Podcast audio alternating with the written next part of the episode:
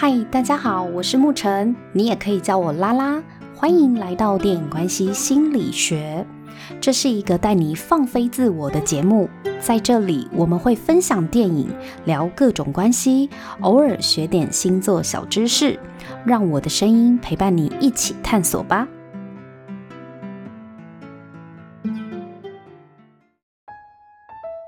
嗨，大家好，我是沐晨，今天来到单身妈妈带小孩的单元，想要跟大家聊一个之前我在跟朋友聊天的时候有讨论到的一个议题，那也想听听各位听众朋友你的想法哦，就是当孩子犯错的时候，你会介意别人替你教小孩吗？如果今天你的孩子在外面调皮捣蛋，结果被隔壁桌的叔叔阿姨大声斥责，你能接受吗？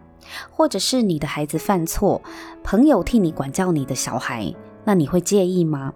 我那一天在跟我朋友在聊这个话题的时候，我朋友也是个妈妈哦，她跟我一样都有一个女儿，而且她女儿比我女儿大概小两岁吧，所以其实我们都是差不多的时间点当了母亲。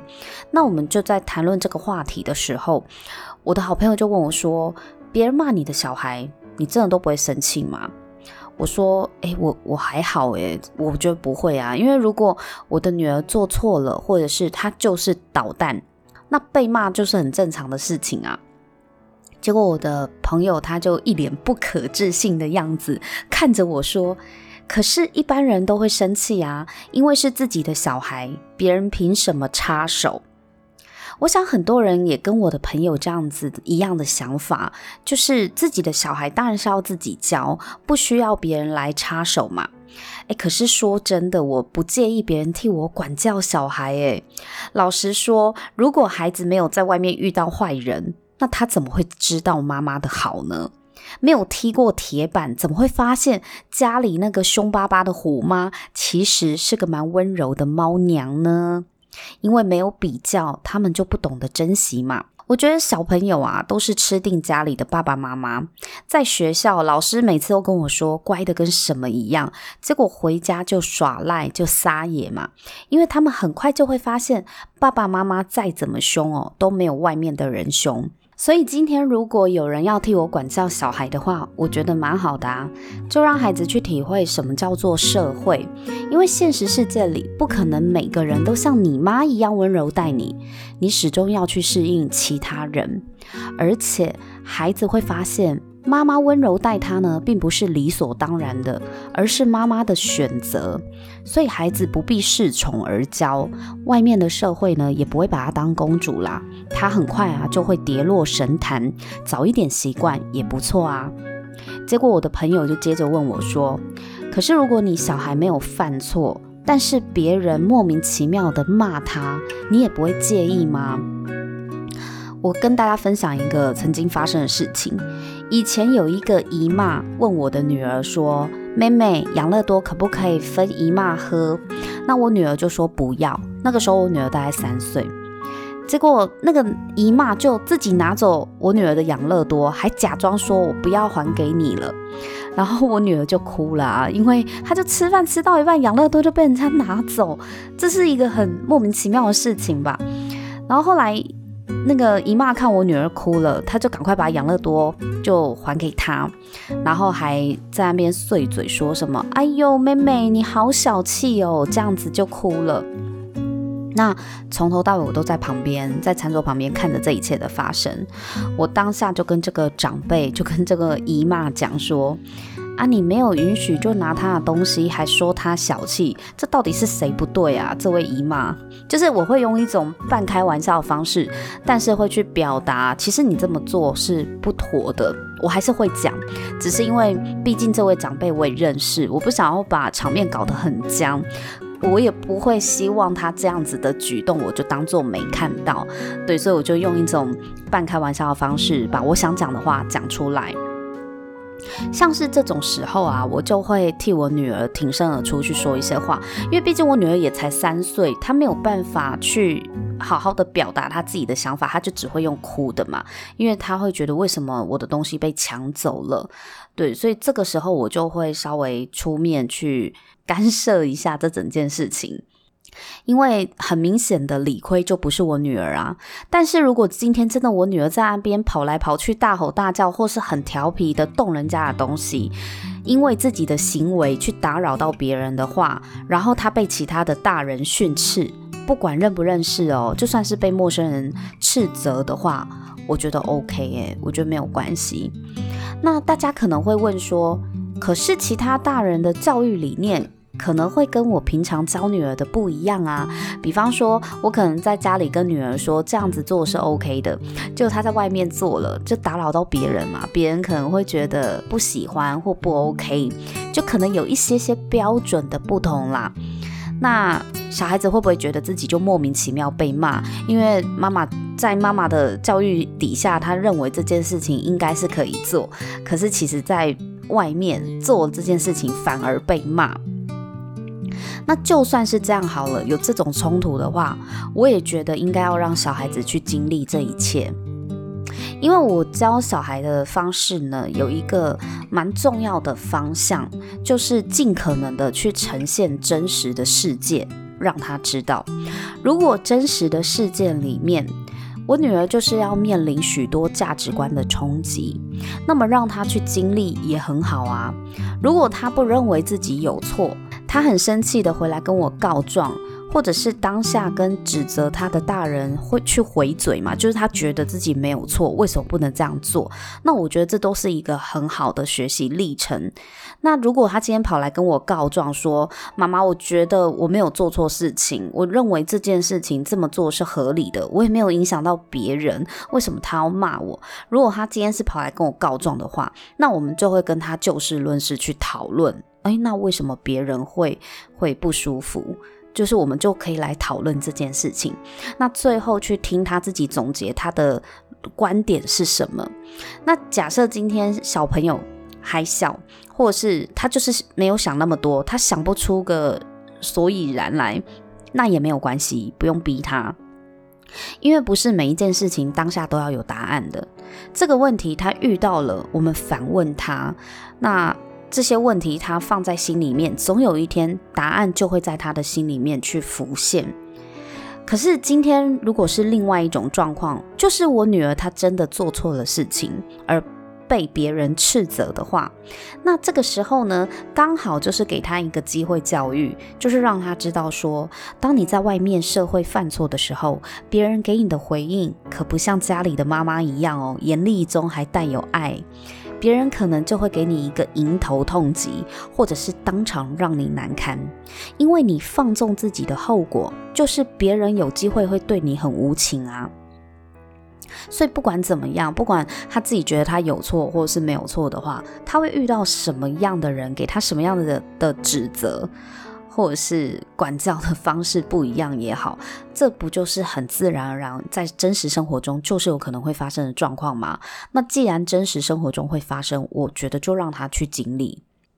我称这种教育方式叫做如实教养，就是以真实世界的方式去呈现在孩子的面前，让他去经历尽可能的真实。而不是被父母已经筛选过、包装过，只给他看好的那一面。那另外那一天在跟朋友聊天的时候，我们又聊到，到底要不要干涉老师的教法呢？以前我女儿刚上幼稚园的时候啊。我发现学校老师有管教上的失当，或是在保育生活中有一些疏失，导致小朋友可能皮肤过敏啊，或者是呃，就是一些小状况啦。那以前就是因为。女儿嘛，第一胎很宝贝嘛，送去那个幼稚园幼幼班啊、小班的时候，都会紧张得不得了。然后只要是学校有些状况或者疏失的话，我就会写联络簿跟老师沟通，或者是试着呃跟校方去沟通，说是不是怎么样比较好。刚开始的时候会这样，但是后来我有自我反省，我觉得这种行为哦不太好，我这样子做其实是不太好的。虽然说校方的老师他们也有承认他们有疏失的地方，可是啊，关于教育理念的这件事情，不可能每个老师都跟家长是一样的，都在乎同样的事情。像家长这么多位嘛，有些家长他就很重视孩子的常规、规矩、礼貌等等的。那有些家长很重视饮食健康，不要挑食，不可以让小朋友挑食。那有些家长可能会重视学校有没有大肢体的运动啊，等等的。每一个家长的理想教育都不一样，那每个老师他其实也有各自的偏好，这没有所谓的标准答案。所以在摸索怎么样教小朋友的过程当中，我自己也不断的在尝试，不断的在探索。那最后我找到我自己的方针呢，就是如实教养。如果这件事情在现实生活中就是如此。而且往后也会发生，那么我就会顺其自然。小孩如果真的遭受到什么重大的伤害，或者是被老师霸凌等等的，其实平常一定就会有迹象了。我会陪孩子去聊天，这个平常生活中的亲子沟通就已经在发生了。然后我也会去观察他在学校的生活有没有异状。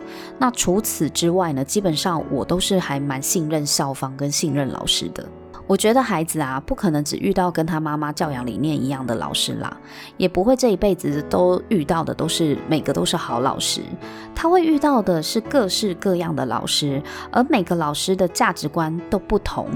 与其去干涉老师的教法，不如跟孩子好好的讨论说，如果面对不同的老师、不同的教法，那老师们也有各自不同的理念的话，那么他自己是怎么想的呢？我还蛮重视他自己怎么想的这个思考的过程，因为回想起我我自己小时候求学过程当中呢，遇到的老师真的也不是每一个我都认同啊，有的我很喜欢，有的我很讨厌，有的教育方式或教学的理念我也不认同。那这不就是我们以前所经历过的吗？那我们又是采取什么样的思考方式，才会知道原来自己是怎么想？我觉得这个探索的过程中，其实父母是可以去引导孩子，他必须要有自己的想法。所以我蛮常跟我的小朋友讲，就是大人讲的不一定是对的，even 是妈妈讲的都不一定是对的。我可以跟他分享我的想法，我的人生经验，怎么做会比较少受伤哦？怎么做一定不 OK？不过那也是我自己的人生经验，但是是不是真的是如此？以及我现在讲的未来二十年后还会不会是正确的？我自己都没把握了。说真的，我觉得当父母的要有一个心理准备，就是我们很有可能是错的，每一个人都有可能是错的。只有站在这样子的角度，有这个包容性，我们才会真正学会谦卑，才会真的去学习到新的东西进来嘛。不可能我永远是对的，或者是我自己已经很棒很好了，所以不需要再去做任何的学习。我觉得这是成长型的思维，是永远自己有可能是错的这个可能性。它其实是会带动我们成长去思考的。那我也希望把这样子的成长型思维呢带给我的小朋友，所以我还蛮常去问他自己怎么想的。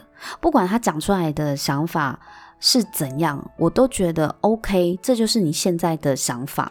即便我现在觉得这样不对，或是这样不 OK，可是我会忍着不说。对，因为要允许他在这个阶段。保有他现在的一个角度，他看世界的角度，即便我们认为哦，可能太偏颇了，或是太狭隘了，但因为他的年纪现在就到这里，他的生命经验现在就是这么的少，所以他有各式各样的想法，我觉得我们都要先允许，就是都没有问题，是 OK 的。那父母也不要太急着给他答案或批判，我们就先观察吧。OK，你现在对这件事情是这么想的，那长大之后，或许我们还有很多的机会来讨论一样的事情，那会不会他的想法就不一样了呢？我觉得这个就是他自己去探索、去找答案的一个过程。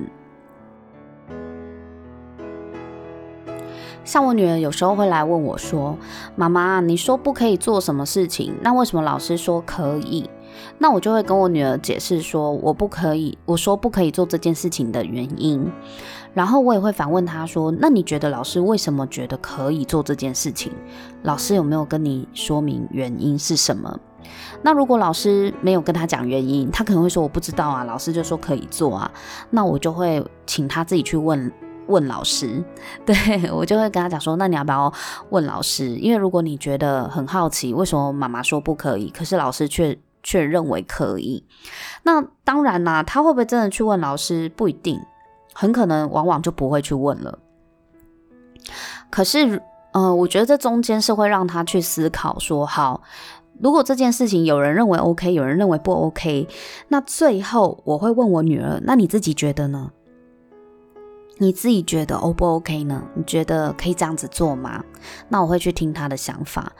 如果他也像老师觉得是 OK 的，那那就 OK 啊。我会我会真的去倾听，说为什么他觉得 OK，虽然我觉得不 OK。对，有有些东西我觉得其实没有没有这么的。严厉就是一定要照我说的算的时候，我就会让他有自己的想法。但如果是我，我是不会这样做啦。就是我会告诉他，如果这件事情是发生在妈妈身上的话，妈妈觉得不可以这样子做。但如果你们老师说 OK，也允许你这么做，你自己也很想要这么做的话，那你就这么做。对，因为我相信老师认为可以的事情，应该是不会太离谱到哪里去。对，像这种就是还可以有商量空间的，我觉得就没有一定要让他想的跟我是一模一样的。但是也有可能呢，这件事情有可能你问他，他没有想法，那就算了，因为不需要急于一时嘛。在小朋友五六岁的这个年纪。我认为我们有去问出问题，去引导就好了，因为这就是一个锻炼他思考的习惯，倒不是说一定要孩子去讲出多么完整或是多么有想法的答案不可哦。我觉得我们有把问题问出来，基本上这个目的已经达到了，就是让他去想，让他不断的有机会是去思考，而不是就接受别人给他的一个制式的答案。我们也不需要逼小朋友从小就要懂得去分辨对错、好坏、优劣。我，我觉得让他不断的有思考的空间去练习。那等到他随着生命经验慢慢的成熟，年纪慢慢的长大之后，有自己的想法跟观点才会慢慢的长出来。那个时候心里才会有他自己的答案。所以，我们如果有把这个问题去引导他自己去想的话，我觉得就已经很棒喽。听完这一集，不知道你是否也很有感呢？欢迎到 FB 或 IG 留言私讯我，跟我互动哦。只要搜寻电影关系心理学就可以找到我。如果这一集有说出你的心声，可以有以下三种方式支持我：第一是小额随喜赞助，支持你喜欢的创作，用丰盛的现金流创造善的循环；第二是在 Apple Podcast 留下五星评分和留言，让我知道你因为这一集的内容很有收获，或者是感到被同理。第三是分享给你的朋友听，跟我一起帮助在关系中感到痛苦的人吧。谢谢大家的支持，我们下一集见，拜拜。